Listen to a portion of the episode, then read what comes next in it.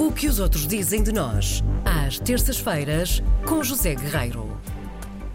Que todas as terças desce ao nosso estúdio para nos fazer revelações bombásticas, estrondosas. Bom dia, José Guerreiro. Bom dia, bom, Bom dia. dia. Como estão?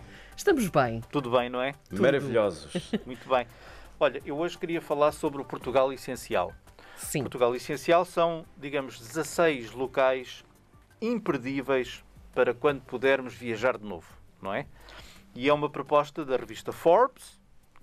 Forbes, não é? Não é qualquer, Sim. não é qualquer sugestão, não é? Pois. É um artigo escrito pela jornalista Annabel. Portanto, não é a Annabel dos filmes de terror, é mesmo Ai, credo, pois. Annabel. Nunca se sabe, pode, pode fazer uma perninha. Faz aqui, A faz ali. rapariga, com estes tempos eh, difíceis, é É possível. uma, enfim, é uma inglesa que adotou, que adotou o nosso país há já algum tempo. Ela vive boa parte do tempo aqui em Portugal. Eh, e um dia destes, conta ela, isto é muito engraçado, ela descobriu um desafio do governo indiano aos turistas. Tem a ver, um desafio que se prolonga até ao final de 2022. Portanto, Hum. até ao fim do próximo ano. A oportunidade das pessoas visitarem 15 sítios verdadeiramente imperdíveis na Índia e se esses 15 sítios que os turistas visitam coincidirem com a lista oficial de sítios definida pelo governo, é o governo da Índia que paga a conta. Como assim? Pronto. Isso é só para indianos? Não, não, não, é para toda a gente. Ai, vou-me inscrever. Quem Não, até quiser porque... ir à Índia, Não, é, é a minha viagem de sonho, é pegar numa mochila e andar pronto, pela então é Índia. tentar descobrir 15 sítios na, na Ai, Índia vou, que sejam realmente disso. Uh, muito bonitos, sejam espetaculares e, e depois que se tenha a ver com, Sim, sim. com a lista uh, definida hum, pelo governo, que não é conhecida publicamente, obviamente. E portanto, a Anabel depois quis, faz- quis fazer um outro exercício. E se este exercício, e se este desafio fosse feito em Portugal? Era Eh, mais fácil para nós, de facto.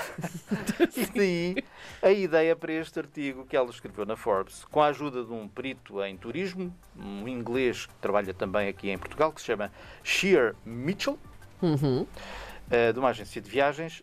E, em primeiro lugar, eles começam por eh, destacar dois lugares no Algarve. A Fortaleza de Sagres, toda a gente conhece, julgo eu, Uhum. Sim. e a Ponta da Piedade em Lagos, eu conheço muito bem, não sei se toda a gente conhece também, mas é um sítio deslumbrante. Quem quiser ficar hipnotizado com a formação e a complexidade de grutas é ir à, à, à ponta, à Ponta da Piedade. Depois, o que é que temos? Temos o Palácio da Pena, Sintra, o Mosteiro dos Jerónimos e o Jardim Imperial, em Belém. Temos Uhum. o Centro Histórico de Cascais, Ora, não é? muito bem. Nunca fui, não conheço. Ai, também conheço muito mal. Depois temos uma coisa que eu não conheço porque gostava muito de conhecer, vamos ver se este verão dá, que é o Sky Bar no Tivoli, na Avenida da Liberdade em Lisboa. Vamos todos, para parecermos muitos. Isto é uma frase que não se Uma pode dizer agora, não Diz é? assim, uma vista única e desobstruída da parte mais nobre e histórica da cidade de Lisboa, sempre em cascata até ao Rio Tejo. Bonito, não é? Depois, por falar em, em vista, temos também um outro destaque que é a esplanada do Bar Yetman, em Vila Nova de Gaia. Sim. Também é aparentemente espantosa, não conheço. Dá uma vista de 180 graus sobre a cidade do Porto. Uh, depois temos uma prova privada, comentada na histórica adega de vinhos, numa qualquer, numa qualquer histórica adega de vinho do Porto, em Já Vila Nova de Gaia. feliz. Já fui muito feliz. Depois vamos por aí abaixo, em Coimbra temos a Biblioteca Joanina, eh, em Vila Real temos o Palácio de Mateus, também conhecido como Casa Mateus, não é? Também dispensa apresentações. Eh, temos depois no Val do Douro o Mirador Panorâmico de São Leonardo de Galafura. As saudades que eu. Desculpem. Eh, no Peso da Régua. Eh, ainda no Val do Vamos ter Douro, lágrimas. ainda no Val do Douro temos o sítio pré-histórico da arte rupestre, não é? No Val do Coa. Em Braga, o Santuário do Bom Jesus. Eh, Em Bragança, um sítio que eu estou doido para conhecer, que é a esplanada do Gué Pousada. Não sei se conhecem. Chama-se Gué Pousada. Porque eu acho, não tenho a certeza, Sim. que o dono da pousada, que é também o dono do restaurante, que há, Há de ser o que há- dono de Bragança, que há talvez. dois anos ganhou uma estrela Michelin, chama-se Gonçalves, daí Sim. o Gué.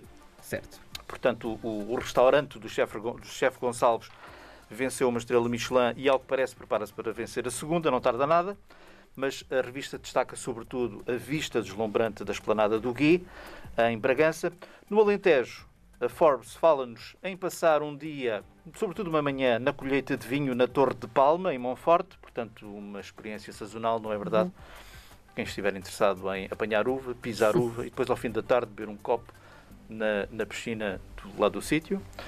E ainda no Alentejo, e para terminar, o destaque para o templo romano de Évora, que toda a gente conhece, o templo de Ana, não é? Uh, mas, portanto, são aqui 16 sítios em Portugal continental, sobretudo, não fala das ilhas, que a Forbes destaca como uh, 16, 16 sítios imperdíveis em Portugal para quando pudermos viajar de novo. E assim termino. Muito obrigada. Fazes-me sempre sofrer um pouco nesta, nesta rubrica quando vais falar de viagens. Sofrer não, cria-te expectativas para É quando já verdade. puderes viajar outra vez. É Está verdade, quase. é verdade. Está quase. Preparares a tua caderneta de locais. Já esteve, ou então porque já esteve mais longe, não é? Sim, Já esteve mais esperemos longe. que sim. Muito obrigada, José Guerreiro, Obrigado por esta eu. viagem. Até Obrigado para a eu. semana. Grande abraço. Um abraço.